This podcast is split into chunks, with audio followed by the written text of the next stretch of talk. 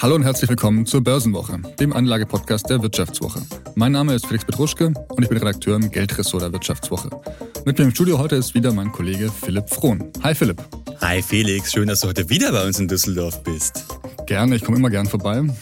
Kommen wir zur heutigen Folge. An der Börse kann man sehr viel Geld verdienen, aber auch sehr viel Geld verlieren. Für Erfolg oder Misserfolg am Kapitalmarkt gibt es viele Gründe. Ein Aktiencrash kann eine tolle Performance killen, steigende Zinsen können Aktien- oder Anleihenkursen zusetzen und, das weiß jeder, der in Kryptowährungen bereits investiert hat, der Bitcoin-Kurs kann abrutschen, wenn Elon Musk mal die Augen verzieht. All das können Anleger eigentlich nicht beeinflussen. Aber ihre Reaktion und ihr eigenes Verhalten an der Börse, das können sie sehr wohl beeinflussen. Um das aber richtig zu machen und eben keinen Verluste zu erleiden, müssen sie auch einiges beachten. In dieser Episode wollen wir euch das Geheimnis der Reichmacherformel verraten, wie Sturheit zum Erfolg führen kann und warum die Suche nach den Top-Renditebringern manchmal das Gegenteil bewirkt.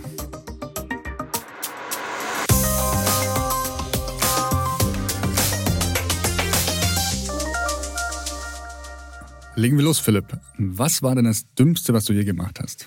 Ich glaube, da gibt's so einiges äh, Geschichten mit Suff und was weiß ich, die ich jetzt hier nicht ausbreiten möchte. Äh, aber ich glaube, das Dümmste, was ich getan habe, zumindest in Augen meines Vaters, der ist ja ein großer Liebhaber von Oldtimern, von Käfern. Der hat nämlich so den einen oder anderen, also zwei. Cool. Und ich durfte mal mit einem durch die Gegend fahren ab und zu und irgendwann habe ich dann meine Freunde abgeholt und wir wollten irgendwo hin. Ja, und äh, ja, als ich dann losfahren wollte, das ging nicht. Ich habe die Karre ständig abgewürgt, ne? Und irgendwann ging es dann, wenn man genug Gas gegeben hat. Und irgendwann drehe ich mich so um und sehe so, boah, riesengroße Rauchwolke und stellte fest, oh, Handbremse angezogen. Was du bei so einem Auto eigentlich merken solltest, aber gut. So der Klassiker, oder? Wie alt warst du da?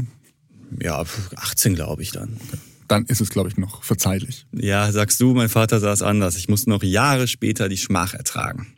Musstest du auch was abbezahlen? Dann? Nee, das zum Glück nicht, aber seine strafenden Blicke waren schlimm genug. Okay, kleiner Kratzer im Ego hier. Ja, total. Kommen wir von den, von den VW Käfern zu schlauen Entscheidungen in deinem Leben, Philipp. Wir haben ja diese Folge ein wenig mit einem Augenzwinkern die Reichmacherformel betitelt. Was genau soll das sein? Ja, ist natürlich gar nicht hochtrabend formuliert. Äh, überhaupt nicht. Wir sind bescheiden wie eh und je. Äh, aber die Reichmacherformel, das soll halt sagen, gut, wenn du das halt beachtest, wenn du diesen Schritten folgst, dann wirst du an der Börse Erfolg haben. Und ja, da haben wir so ein paar, wie so eine Formel halt ist, die setzt sich ja aus verschiedenen Komponenten zusammen. Wir kennen es noch alle aus der Mathematik, da könnte ich auch noch ein paar äh, Anekdoten über sehr, sehr dumme Sachen erzählen. Äh, genau, und wir haben halt so fünf Faktoren mal identifiziert, auf die man vielleicht achten sollte, wenn man an der Börse langfristig erfolgreich sein möchte. Und vielleicht gehen wir die einfach mal so ein bisschen durch und erzählen, warum die denn so wichtig sind. Auf alle Fälle. Den ersten Punkt haben wir ganz flapsig überschrieben mit fang überhaupt an zu investieren und zwar regelmäßig. Ja, ist glaube ich dickes, dickes Ausrufezeichen, der denke ich an dem Ende dieses Satzes. wichtigste Tipp, den man überhaupt so geben kann. Also äh, ich weiß nicht, wie es bei dir war, aber ich habe mich lange geziert, so an der Börse so einzusteigen, nach dem Motto, hey, die Kurse sind schon so hoch, was soll da denn noch passieren? Und ja, was ist passiert? Die Kurse gingen natürlich noch weiter hoch und noch weiter hoch. Klar, letztes Jahr ging es auch mal runter. Aber ich glaube, wenn wir in zehn Jahren hier stehen und immer noch diesen Podcast machen, werden wir sagen, okay, seitdem ist es auch mal wieder hochgegangen. Also vergiss den richtigen Einstiegszeitpunkt, er ist eh fast nicht zu finden. Gib es nicht. Also man sollte sich da nicht bekloppt machen, sondern einfach mal loslegen. So in der Historie zeigt sich, äh, hat es, ist es eigentlich egal, wann du eingestiegen bist. Du kommst auf jeden Fall auf ein Plus, was du halt nicht kommst, wenn du einfach dein Geld auf dem Konto halt rumliegen lässt. Dann frisst die Inflation es auf und du machst halt kein Plus. So, und äh, so der, die, Historie, die Historie zeigt halt, du machst mit Aktieninvestments schon eine ordentliche Rendite. Also es gab da so eine Studie von Vermögensverwaltern, die haben rausgefunden, 6,5 Prozent machst du mit Aktien äh, im Schnitt im Jahr. Und da sind auch schon die schlimmsten Börsenkrisen überhaupt mit einberechnet. Nach einer kurzen Unterbrechung geht es gleich weiter. Bleiben Sie dran. Soll ich jetzt Haus oder Wohnung kaufen? Wie sparen Erben Steuern? Bei solchen Fragen kann eine professionelle Zweitmeinung helfen. Die gibt es jetzt mit dem neuen Vivo Coach Newsletter. Er liefert jede Woche Antworten auf Fragen zu Geldanlage, Vorsorge, Steuern, Recht und Karriere. Und Sie können selbst Fragen stellen. Die Antworten geben unabhängige Expertinnen und Experten. Abonnieren Sie den kostenlosen Newsletter jetzt unter vivo.de slash newsletter slash coach. Vivo Coach. Wissen, das sich auszahlt. Ja, und eine gute Möglichkeit zu starten ist, sind ja auch Sparpläne. Also mit einem relativ kleinen monatlichen Betrag, 50, 100, 150 Euro, kann man ja schon relativ viel bewirken. Also wir haben es jetzt mal durchgerechnet, Philipp, du hast schon angesprochen, 6% Rendite im Jahr im Durchschnitt.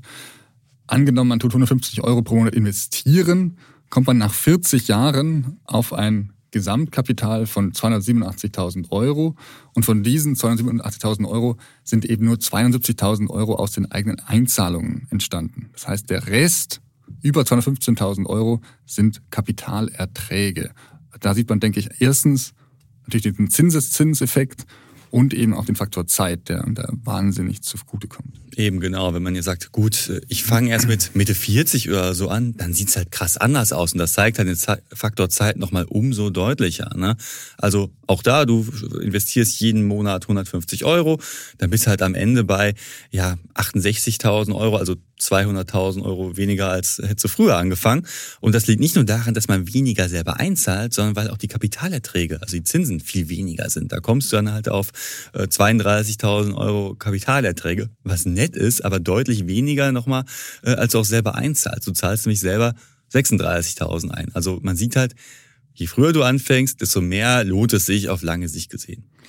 Ja, also auch bei den 20 Jahren lohnt es sich noch zu investieren. Also, dass man es jetzt nicht falsch versteht, denke ich. Also lieber 20 Jahre investiert haben als kein einziges Jahr oder nur fünf Jahre. Mhm. Auch da kannst du jetzt deine äh, eigenen Einzahlungen fast verdoppelt in diesem Zeitraum. Genau. Aber was auch ganz wichtig ist, du hast ja gerade das Wort Sparplan in den Mund genommen. Das ist ja so äh, der heilige Gral, glaube ich, in der Anlagewelt. Nicht nur, weil es halt ziemlich günstig ist. Ne? Viele Broker bieten ja kostenlose Sparpläne an.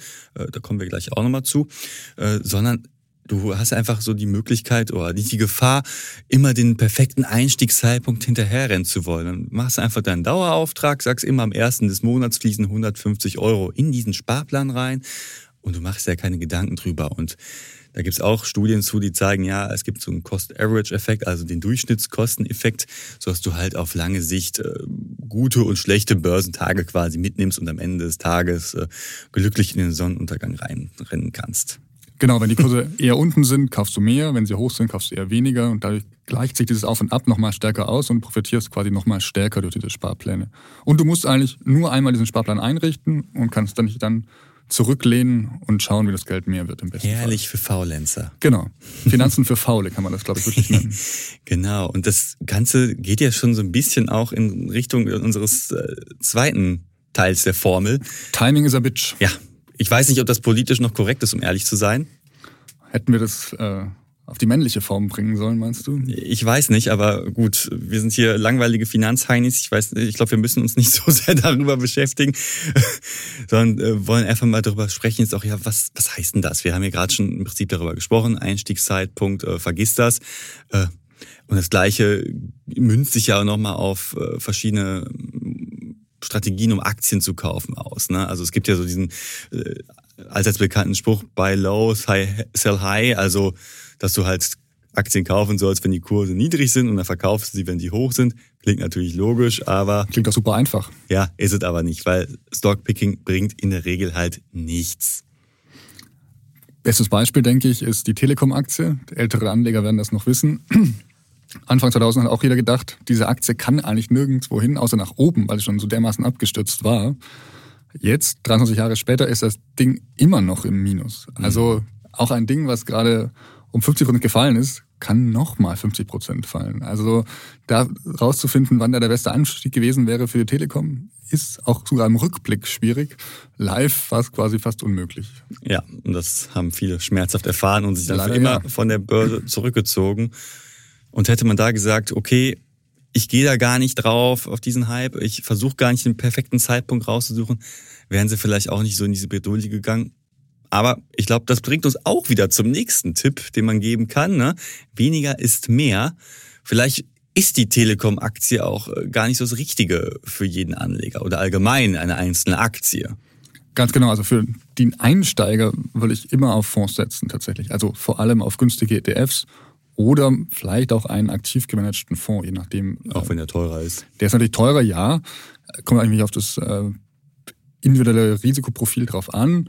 Ich denke, in manchen Bereichen machen aktiv gemanagte Fonds noch Sinn, aber für die Basis auf jeden Fall an günstigen ETFs. Mm, genau, weil äh, viele versuchen ja da möglichst viele Aktien reinzubringen. Ich muss ja mein Portfolio irgendwie diversifizieren. Absolut korrekter Grundgedanke, nicht nur alles auf die Telekom zu setzen oder so. Das haben ja früher viele gemacht. So äh, der neue Markt ging auf, alle haben sich irgendwelche Aktien von komischen Internetbuden gekauft. Absolutes Klumpenrisiko natürlich. Heute ist es anders. Äh, aber trotzdem, wenn ich jetzt, klar, ich habe meinen ETF-Sparplan und wenn ich dann noch sage, ich möchte aber auch in einzelnen Aktien unterwegs sein, ja, da sollten es aber auch am Ende des Tages nicht zu viele sein. Da verliere ich einfach den Überblick. Genau, nur noch zum Vergleich. Also in so einem ETF vom MSCI World sind 1800 Aktien drin. Man stelle sich mal vor, wenn man die jetzt selber zusammenstellen müsste. Das ist wahnsinnig viel Aufwand, wahnsinnig viel Zeit, die da irgendwie ins Land geht. Und die kannst du niemals als äh, normaler Mensch, der noch nebenher Beruf äh, tätig ist, das irgendwie im Blick behalten. Ich meine, also, es muss ja nicht nur 1800 sein, auch bei 30 Aktien oder 40 so äh, wie genau. der DAX, ne? da blickst du auch nicht durch. Also und auch DAX ist dann wieder ein riesiges Klumpenrisiko, muss man sagen. Also absolut. Genau. Ne, also wenn ich mir vorstelle, ich habe da mein äh, MSCI World und dann noch 20 Werte drumherum, ich verliere den Überblick. Ich meine, wie viel hast du, weißt du das? Einzelaktien? Ja. Ähm, höchstens 10, wir weniger. Ja, kommt bei mir auch ungefähr hin. Ne? Also ich glaube, das ist so eine gute Größenordnung, wo man sich so ein bisschen äh, informieren kann, weil das musst ja. du halt, wenn du auf Einzelaktien gehst. Äh, klar gibt's auch welche, die du mit äh, einem sehr langfristigen Horizont hast und dir so die eine Quartalzahl vollkommen egal ist. Äh, aber trotzdem musst du da halt noch ein bisschen mehr drauf achten als bei einem, bei einem ETF. Ja, und vor allem, ich möchte dann eben auch noch ruhig schlafen können. Also ich möchte ja das nicht jeden Tag da irgendwie äh, im Stress da schauen müssen, was diese äh, acht oder zehn Aktien machen, sondern ich möchte mich auch zurücklehnen, weil ich weiß, der Rest ist im ETF. Der tut da ein bisschen vor sich hinwerkeln, das passt schon, aber da muss ich jetzt nicht dauernd dabei sein und irgendwie hektisch was machen. Mhm. Das ist ja das Ding, ne? So dieses, diese Suche nach der Mehrrendite, die sich ja viele erhoffen. Jeder möchte ja so die nächste Nvidia finden. 200% Kurs plus, geile Sache. Ja, aber oft ist es halt nicht der Fall. Oder äh, man steigt dann doch bei Nvidia ein, aber dann vielleicht dann, wenn schon der größte Teil gelaufen ist. Und dann laufe ich halt durchaus Gefahr, mit diesem Hype halt gegen die Wand zu fahren und am Ende machst du halt einen Kursverlust. Ne? Oder du denkst halt, das Ding kann gar nicht mehr nach oben und du steigst nicht ein und am Ende ärgerst du dich, weil das Ding doch nochmal gestiegen ist. Ja, das und bei Tesla war das ja zum Beispiel auch so oft. Und haben alle gesagt, das Ding kann eigentlich jetzt endlich mal einen Einbruch haben. Und das, trotzdem hält es sich konstant irgendwie oben. Also ähm, mhm bei Einzelwerten ist es ganz, ganz schwierig, die richtige Entscheidung zu treffen. Ja, und bei Kryptowährungen, du hast sie vorhin angesprochen, ne, mit Elon Musk, wenn der einen Tweet ablässt, dann geht's ja erstmal steil. Äh, da ist es ja genauso. Also da kann ich noch weniger einen perfekten Einstiegszeitpunkt ausfindig machen, noch überhaupt äh, irgendwas großartig kalkulieren. Da habe ich ja nicht mehr irgendwelche Fundamentaldaten großartig, wo ich drauf gucken kann. Genau, ist noch mehr eine äh, Blackbox tatsächlich, also bei einer Aktie. Ähm, da spielen natürlich auch noch andere Faktoren eine Rolle, also Influencer, ähm, und auch ähm, die Unsicherheit in der Welt, glaube ich. Also das, Regulierung. Ganz genau, ja. Genau. Gut, also weniger ist mehr, kann man, glaube ich, da durchaus mitnehmen. Genau, Punkt drei unserer Liste, bitte aufschreiben. ich wird hinterher abgefragt. so, und Nummer vier ist, glaube ich, auch ganz wichtig, nämlich bleib investiert. Genau, also auch in Krisen gilt es eben nicht irgendwie hektisch zu werden und äh, vor allem nicht panisch alles zu verkaufen in Hoffnung, da irgendwie die Verluste zu reduzieren, auf die Weise steht man am Ende wirklich nur mit leeren Taschen da. Hm, genau. Und ich meine, was man aber sagen muss, letztes Jahr, als die Kurse so krass nach unten gingen, da haben ja viele gedacht, okay, die Generation Aktie, die ja durch äh, den Corona-Boom sowas von erfolgsverwöhnt war, die kannten ja sowas wie Kursverluste eigentlich nicht. Ging ja nur nach oben, selbst mit der letzten Schrottaktie eigentlich. Und das drehte sich ja im letzten Jahr, als der gesamte Markt nach unten rauschte. Aber tatsächlich wurden da die Sparpläne zumindest nicht angerührt, haben alle weiter ganz normal äh, bespart, stur dabei geblieben und werden jetzt halt langfristig davon zehren können. Ja, sehr positiv. Also da entwickelt sich, glaube ich, wirklich sowas wie eine Aktienkultur in Deutschland. Dass man das mal sagen kann. Vielleicht auch durch Podcasts wie diesen hier. Hoffentlich. Und ähm, nein, das ist sehr positiv. Und jetzt nochmal kurz vielleicht zurück zur Corona-Krise. Ich meine, das war ja ein unvorstellbarer Einbruch damals. Aber ähm, trotzdem nach, glaube ich, sieben Monaten waren die meisten Verluste wieder ähm, mhm. eingefangen. Also es ging dann auch relativ schnell, trotz dieser unfassbaren Krise. Genau. Also wer da, da verkauft eben, hat alles. Hm. Genau. Und dann wieder später eingestiegen ist, ist natürlich der schlechteste Fall gewesen. Genau. Hinzu kommt da natürlich noch, ist ein Punkt, den man auch immer beachten muss, hin und her macht Taschen leer. So ein alter Spruch, den, äh, der sich wahrscheinlich sowas von rumgesprochen hat. Äh, Trotzdem, glaube ich, sind immer noch nicht so viele dran denken, wenn sie da hin und her äh, traden tatsächlich, weil es fällt halt nicht gleich auf, diese Gebühren bei Brokern. Und, ja, je nachdem, bei welchem Broker du bist. Also wenn du bei einer Consors oder bei einer ING bist, wo die Gebühren dann schon bei 10 Euro pro Order liegen, Ah, du siehst sie nicht gleich, weil wenn du ja, die Order abschließt. Ja, aber ich, ist, ja ganz, ist das verbraucherschutzrechtlich so sauber? Ich weiß es nicht. Also beim Verkauf, glaube ich, siehst du nicht, wie viel äh, dafür an Gebühren weggehen tatsächlich. Okay. Ja gut, aber Fakt ist nur, du hast halt diese 10 Euro. Äh, die musst du halt erst wieder erwirtschaften. Also, und ähm, das ist manchmal gar nicht so einfach. Eben, je nachdem, was für eine Order du hast. Wenn du, keine Ahnung, eine 100-Euro-Order hast, äh, dann musst du ja erstmal 10% wieder machen, um überhaupt die Gebühren wieder reinzuholen. Ne? Ja, aber äh, nochmal zurück, bleib investiert. Äh, ich glaube, das kann man gerade bei den Kerninvestments sagen. Also beim MSCI World nicht bekloppt werden, wenn es da mal zehn Prozent nach unten geht, ne? sondern wirklich drinbleiben, egal was passiert, so auf lange Sicht zahlt es sich aus. Was man aber schon sagen muss, ne, man hat ja auch oft so Hoffnungswerte in seinem Depot. Du hast gerade auch schon gesagt, dass du so acht bis zehn Aktien irgendwie noch da im Depot rumfliegen hast. Die würdest du aber nicht sklavisch bis an dein Lebensende durchziehen, oder? Du meinst wie die Deutsche Telekom-Aktie, wo ich sage, die klettert noch nach 40 Jahren in den positiven Bereich. ähm, nein, sollte man nicht. Also man sollte da jetzt auch nicht zu emotional dran hängen oder irgendwie so. Ähm, diese Einzelkurse, die tue ich schon auch ein wenig regelmäßig checken und irgendwann, wenn ich denke, das Ding wird einfach nichts, dann sollte man sich auch trennen davon. Mhm. Es ist auch, glaube ich, für den Kopf besser, wenn man einen Schlussstrich zieht, anstatt immer mehr zuzusehen und zu hoffen, dass da dann irgendwas passiert. Manche Dinger sind einfach tot. Genau, und vielleicht ist es ganz klug, da vorher so einen Stoppkurs zu setzen. Also, dass man dann, genau. ne, man beauftragt quasi seinen Broker, wenn Aktie X unter äh, Kurs Y fällt, dann wird das Ding direkt verkauft. So begrenzt sich halt Verluste. Ne, nicht jeder ist halt äh, ständig am, am Handy und guckt in seinen Broker rein. Ist auch wünschenswert. Dann wird man nur verleitet, komische Sachen teilweise zu machen, äh, sondern wird sie halt automatisch abgestoßen. Ich reduziere, ich begrenze meine Verluste. Was ich aber auch ganz schön finde, ab und zu mal Gewinne mitzunehmen. Also nicht nur nach unten sich abzusichern, sondern auch zu sagen, wenn die Aktie jetzt mal um 40, 50 Prozent gestiegen ist, dann nehme ich halt mal ein bisschen was mit. Also dann freue ich mich doch auch an diesem Gewinn und möchte den irgendwie sichern, weil äh, andersrum ist es so, wenn es dann wieder abschmiert, die Aktie, dann denkst du dir, oh, das sind jetzt mal 70 Prozent Unterschied zum höchsten mhm. Stand und jetzt. Das ist dann irgendwie auch ärgerlich. Also man kann sich ruhig mal auch belohnen, finde ich, für ein gutes Investment und dann einen Teil zumindest rausnehmen. Genau. Hat ja auch was mit äh, Risikoreduzierung zu tun. Ganz ne? genau. Ich meine, wenn du jetzt eine Aktie hast, die hat sich womöglich verdoppelt in deinem Portfolio, dann ist ja die Gewichtung auch wieder eine ganz andere. Ne? Genau, Stichwort Rebalancing. Genau. Ganz Haben wir schon mehrmals hier, glaube ich, im Podcast angesprochen, dass man einfach schaut, dass die Gewichtung auch nach Monaten noch stimmt oder falls sie sich eben verändert hat, weil ein Einzelwert sich sehr positiv entwickelt hat und andere schlechter, dass die dann wieder halbwegs ins Gleichgewicht bringt. Genau. Vielleicht noch eine Anekdote zu den Stoppkursen. Ich weiß noch, es war letztes Jahr, da hatte ich irgendwie, ich glaube, einen Put. Also ich habe auch fallende Kurse beim, beim DAX gesetzt. Sehr optimistisch, ja? Hier kommt die Grundhaltung von Philippo durch. genau. Nein, die meisten Anleger machen mit solchen Derivaten ja eh Verluste, muss man sagen. Ne? Also die meisten verzocken sich damit. Ich habe mich damit auch verzockt, um ehrlich zu sein, weil ich den großen Fehler gemacht habe, dass ich keinen Stoppkurs gesetzt hatte. Ich hatte es voll verpeilt irgendwie. Und dann war ich im Urlaub in Südtirol, wandern, Handy, keine Ahnung wo. Ja, und dann ist das Ding peu à peu immer weiter halt abgeschmiert immerhin, du hast hoffentlich drauf gelernt. Und ähm, ich denke, auch darum geht es, mit so kleineren äh, Wetten auch mal ein Gespür dafür zu bekommen, was einem liegt und was äh, funktioniert und vielleicht nicht funktioniert. Genau, deswegen mache ich keine komischen Putz mehr. Äh, vielleicht auch ein ganz guter Zeitpunkt für unseren Risikohinweis, wo wir gerade schon irgendwelche Derivate erwähnen. Ne? Also wir machen hier keine Anlageberatung, sondern der Podcast dient der Unterhaltung und Information. Und wenn ihr euch am Kapitalmarkt bewegt, bitte informiert euch selbst.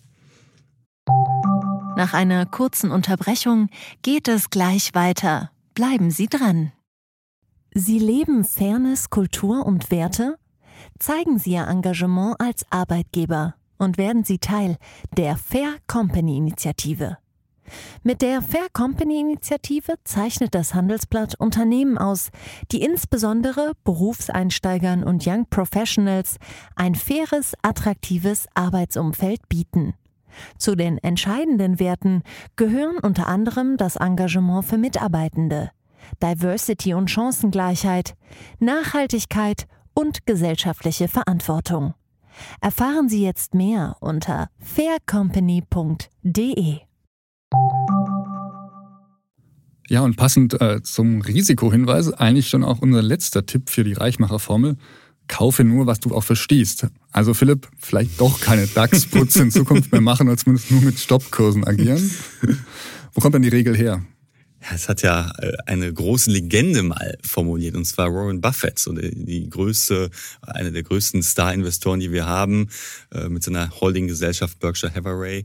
Und wir haben ihn jetzt nicht persönlich. Ja, wir haben ihn jetzt nicht bei uns im Keller eingesperrt oder so, aber. Schöne Idee eigentlich. hätte sich auf jeden Fall gelohnt, wenn man da die eine oder andere Idee abgeschnitten hätte. Auf alle Fälle, ja. Und ganz ehrlich, wenn man sich so Buffetts Portfolio anschaut, sonderlich komplex ist das nicht, ne? Nein, sind ja auch eher so die Blue Chips Aktien. Also er kauft wirklich nur das, was er schon länger kennt. Und versteht. Und, und versteht. Und der ist damit extrem erfolgreich. Ja, ich meine, was ist da so drin? Äh, Coca-Cola, McDonalds, also alles, was ungesund ist und wovon er sich anscheinend gerne ernährt. Apple. Also stimmt, die Steakessen hast du gerade im Kopf, oder? Mit Cola und äh, Süßigkeiten am Schluss, glaube ich. Das ist auch irgendwie die Belohnung für die Investoren. Ist das so?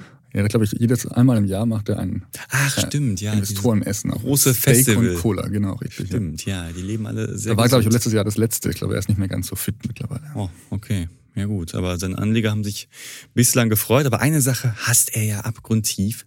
Bitcoin. Bitcoin, ja. Ist natürlich auch vielleicht eine Alterssache. Ich glaube, er versteht das ganze Ding eben auch nicht und bleibt sich eben auch treu. Und ähm, ich finde das legitim, tatsächlich dann nicht auf diesem Hype aufgesprungen zu sein. Ich bin auch bei Bitcoin extrem zurückhaltend tatsächlich. Ich dachte, ich habe eher auf Ether gesetzt tatsächlich vor einigen Jahren, was jetzt aber auch nicht so super funktioniert hat, vielleicht gesehen hat. Ja gut, ne? ich meine, äh, aber trotzdem ist ja das Ding erstmal, man muss sich damit auseinandersetzen, bevor man da investiert. Und das kann man, glaube ich, sehr gut am Bitcoin sehen, wo ja viele auch einfach draufgesprungen sind, oh geil, das Ding steigt einfach, aber ich weiß nicht genau, was ich kaufe, was ist eine Kryptowährung, was ist eine Blockchain. Ja, können ja viele gar nicht beantworten, um ehrlich zu sein. Und was muss ich überhaupt irgendwie behalten, um das Ding wieder verkaufen zu können? Also Bitcoin ist ja auch so, dass ganz viele den Schlüssel nicht mehr finden. Und das Ding es liegt einfach so rum. Stimmt. Ja Also- gut, ich meine, mittlerweile kann es ja auch über viele Mittlerweile. ja. Broker Aber gehen. Am Ne? Anfang war das so schon ein Thema für viele. Ja, ja, ich kenne auch Leute, die haben noch, äh, ich, die haben mal Ripple gekauft, ist auch so eine Kryptowährung. Äh, eigentlich werden die Dinger mittlerweile irgendwie 30.000 Euro wert, die sie haben, trotz des rapiden Kurssturzes, den wir gesehen hatten. Aber die kommen daran einfach nicht mehr ran, weil die ihre Schlüssel vergessen haben. Ja, das macht gute Laune. Ja, was willst du sagen? Ich meine, wahrscheinlich haben sie es verstanden, aber trotzdem einfach den Zugang verloren. Trotzdem ärgerlich. Auf jeden Fall, lass uns deshalb nochmal die fünf wichtigsten Regeln unserer Reichwachmer-Formel durchgehen, Philipp. Ich habe sie vergessen. Nein, kleiner Scherz. Ersten, fangt überhaupt an zu investieren. Ganz wichtig. Zweitens, Philipp. Timing is a bitch, auch wenn wir nicht wissen, ob das politisch korrekt ist. Drittens, weniger ist mehr. Viertens, bleib investiert. Keine hektischen Verkäufe. Und fünftens, denk an Buffett, kaufe nur, was du verstehst.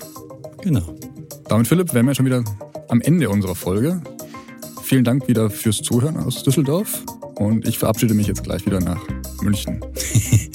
Gute Fahrt, Felix. Und ich sage dann auch noch kurz Düsseldorf. Aus Düsseldorf.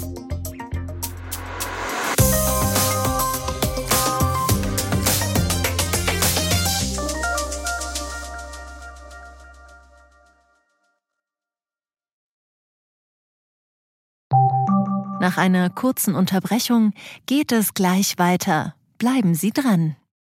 ChatGPT und andere Technologien verändern unsere Arbeitswelt rasant. Bei der Veranstaltung Work in Progress diskutieren wir in der Handelsblatt Media Group die Zukunft des Arbeitsmarktes, HR-Trends, KI, mentale Gesundheit und neue Leadership-Perspektiven. Sei am 13. und 14. Juni in Düsseldorf oder virtuell dabei und melde dich jetzt an unter work-progress.de.